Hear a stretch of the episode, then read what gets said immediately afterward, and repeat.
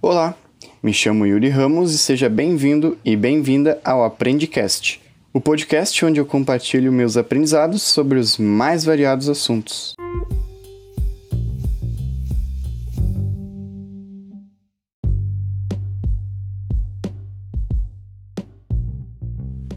Quem me vê hoje, né, como uma pessoa tranquila e serena, nem imagina que eu já surtei no trabalho.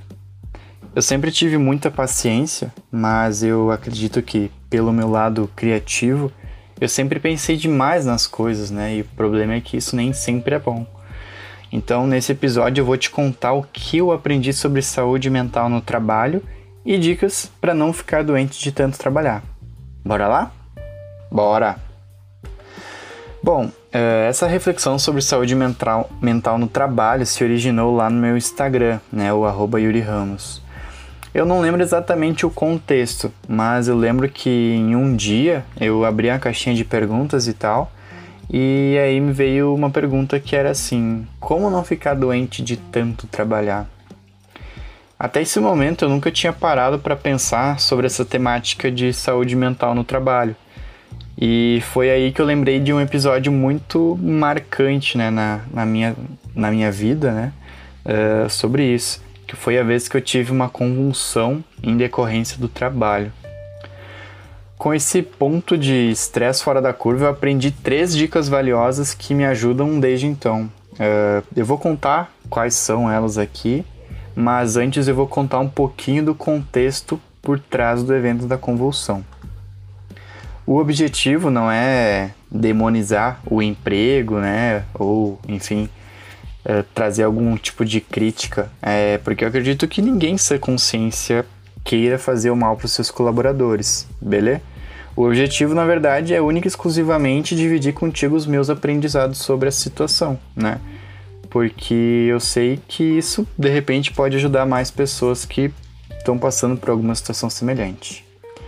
Então, vamos ao contexto eu descobri que o nosso cérebro ele é uma máquina, né? E que assim como qualquer outro tipo de máquina, quando entra num super, um hiper funcionamento, acontece um tilt, né? Um apagão. E no caso do nosso cérebro, isso é chamado de convulsão. Aquela famosa travada no Nintendo. É, tudo, no meu caso, né, tudo teve origem por causa de um emprego novo, né, que era, foi uma oportunidade que eu agarrei anos depois, depois de que ela tinha aparecido para mim pela primeira vez, né? E naquele momento eu estava sendo treinado para ficar no lugar de uma outra pessoa que estava saindo. E quando o treinamento acabou, isso é quando a pessoa saiu da empresa e eu assumi tudo que ficava na responsabilidade dela, aí meu amigo, o caos se instaurou, né? Porque eu me via sobrecarregado de trabalho cada vez surgia mais coisa nova, uh, sendo que eu já não estava dando conta daquilo que já tinha sobre a minha responsabilidade. E além disso, eu também não conseguia focar no que eu precisava fazer, porque eu me sentia muito ansioso pensando todo o trabalho que já estava atrasado, todo o trabalho que estava ali com o prazo estourando, prestes a vencer, e também pensando ali para o trabalho que estava entrando. Ou seja, não, não conseguia ver uma solução para aquela situação toda, né? E aí esse ciclo vicioso foi aumentando até que eu tive uma convulsão quando eu estava a bordo do ônibus para ir para a faculdade. Mas Yuri, uh, isso realmente foi por causa do trabalho? Foi, porque esse novo trabalho foi a única coisa assim que mudou no, no, na minha vida naquele momento, né?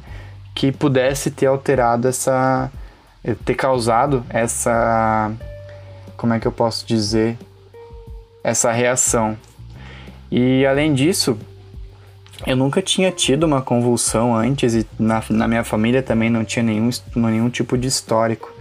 E depois de todos os exames que eu fiz, não revelou, não revelaram nenhuma causa biológica, algum tipo de sintoma, ficou provado que foi realmente algo psicológico. Para que tudo pudesse ficar bem, né, e eu não, não corresse mais o risco de acontecer, não, não ter mais convulsão novamente, eu precisei tomar medicamento pesado por cerca ali de uns nove meses, mais ou menos, né? E foi uma época meio difícil, assim, porque uma das lembranças mais marcantes que eu tenho é em como meu, meu raciocínio ficou mais devagar, né? a ponto de eu nem conseguir uh, acompanhar, né, jogar uma partida de Uno. Eu também me sentia muito cansado, assim, sabe, meio sem energia por causa do, dos efeitos do remédio. Mas beleza, né? Todas as cicatrizes estão aí para nos deixar alguns aprendizados. E a verdade é que esse acontecimento me ensinou três coisas que eu aprendi a aceitar para não pirar novamente. Então agora eu vou dividir contigo quais são elas. Vamos lá? Dica 1: Não é feio pedir ajuda. Para pedir ajuda é preciso fazer uma coisa muito difícil, que é deixar o orgulho de lado. E tem que ter muita coragem para isso e também muita vontade, né? Às vezes o meu trabalho atrasava porque eu sabia que não ia dar conta, mas eu também não pedi ajuda, né? Porque eu tinha vergonha de assumir essa vulnerabilidade. Eu pensava que eu tinha que dar conta de tudo sozinho, né? Que eu tinha que sempre dar conta. E quando isso não acontecia, eu também não conseguia trabalhar porque eu pensava nas tarefas que já estavam atrasadas e, como eu falei antes, nas que também estavam prestes a, a se atrasar também.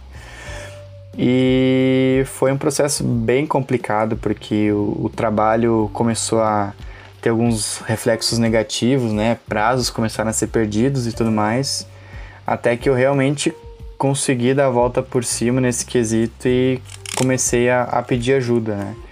Mesmo assim, pedindo ajuda para realizar ali as coisas que estavam na minha responsabilidade, muitas vezes ainda o que sobrava para mim eu não conseguia dar conta, né? E foi aí que eu percebi o quanto que eu era sobrecarregado. E para ficar mais tranquilo com, com essa situação, eu botei uma coisa na cabeça, que foi que a responsabilidade do atraso não era minha, né? Porque eu estava ali dando o meu máximo, estava me esforçando, já, já tinha começado a, a pedir ajuda para determinadas coisas, né? a responsabilidade, na verdade, era de quem não aumentava a equipe, né? Porque, ou seja, mesmo eu dando o meu máximo, mesmo dividindo minhas tarefas, ainda não dava conta, tinha alguma coisa de errado, né?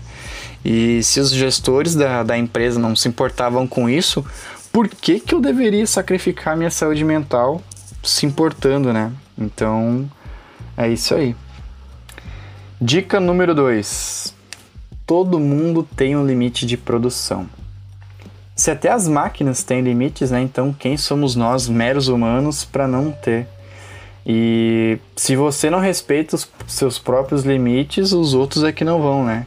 Isso foi uma coisa que eu aprendi a duras penas, né? E quando eu sentia que a carga de trabalho não estava legal, eu sinalizava, né? Eu, a, uma maneira que eu acabei encontrando para sair disso foi questionar quais que eram os trabalhos mais importantes, né? Qual era a prioridade. E aí eu fui descobrindo que nem tudo que era para ontem, vejam só, de verdade eram para ontem, né? Sempre tinha muita coisa que tinha mais prazo, né? Muita coisa que dava para negociar. Então, se tu tá vivendo uma situação parecida e não tentou essa essa estratégia ainda, tenta negociar os prazos, sabe? Tipo, questiona, ah, o que, que realmente precisa ser feito agora, né? O que, que precisa ser feito primeiro? O que, que pode gerar mais resultado positivo se for feito? Ou o que, que pode gerar mais resultado negativo se não for feito? E ter esse tipo de conversa, assim, é, sempre pode te gerar um pouquinho de, de prazo a mais. Então, é uma boa dica.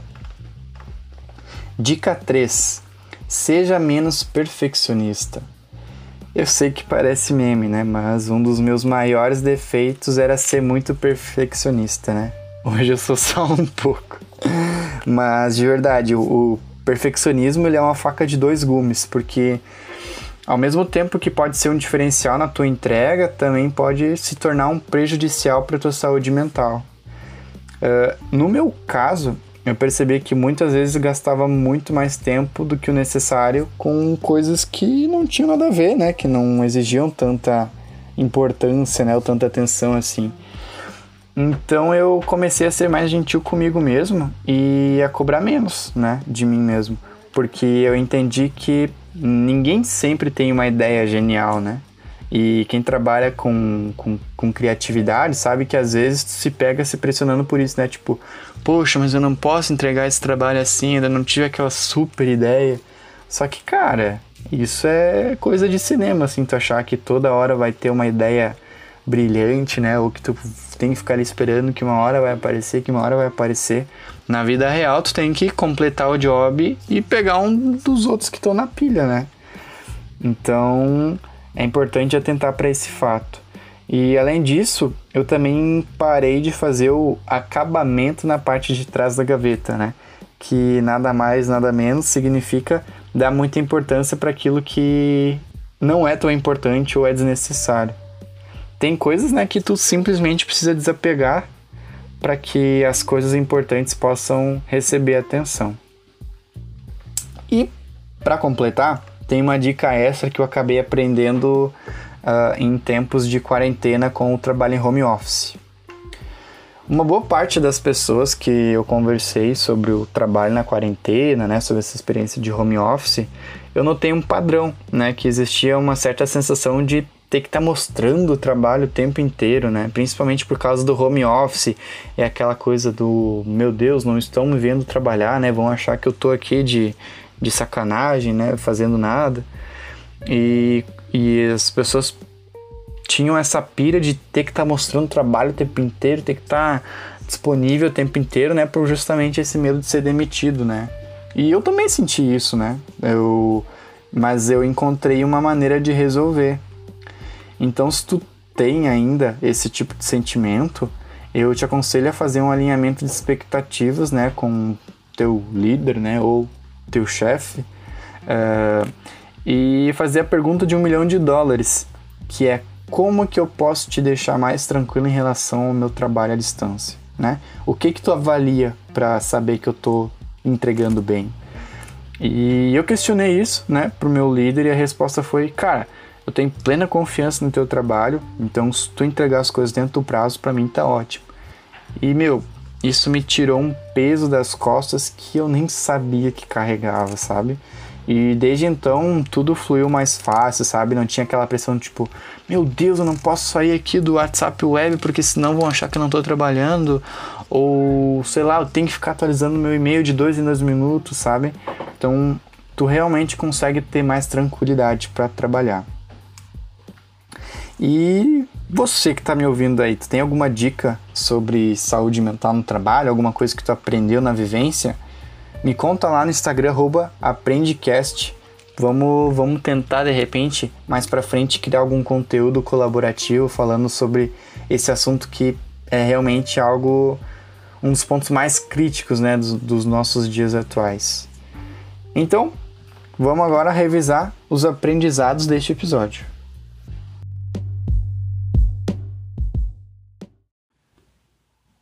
Hora dos insights do episódio. Se liga aí.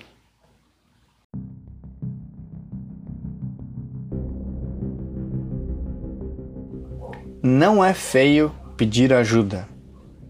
Todo mundo tem um limite de produção. Seja menos perfeccionista e estabeleça acordos com o seu líder. Para finalizar, vamos né, aí a dica habitual do episódio. Como eu falei aqui sobre saúde mental, teve uma coisa que me ajudou muito a ficar tranquilo durante a quarentena, que foi fazer yoga. Eu sempre tive muita curiosidade e eu me permiti experimentar.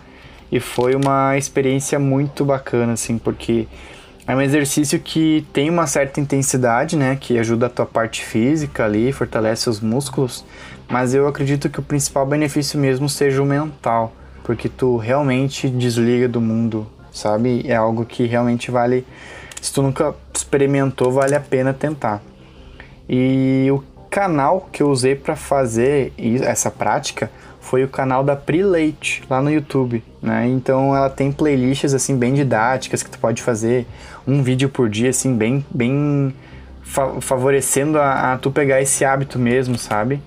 Então as aulas são bem didáticas, né? Ela também é muito bacana, então vale a pena conferir. Então, era isso. Se você curtiu esse episódio aí e de repente acha que pode ajudar mais pessoas, compartilha aí no grupo da família, nos grupos de WhatsApp, com quem que tu acha que pode fazer sentido, né? Conhecimento bom é conhecimento compartilhado. E também lembre-se de seguir o nosso Instagram, aprendecast. Um abraço e até mais.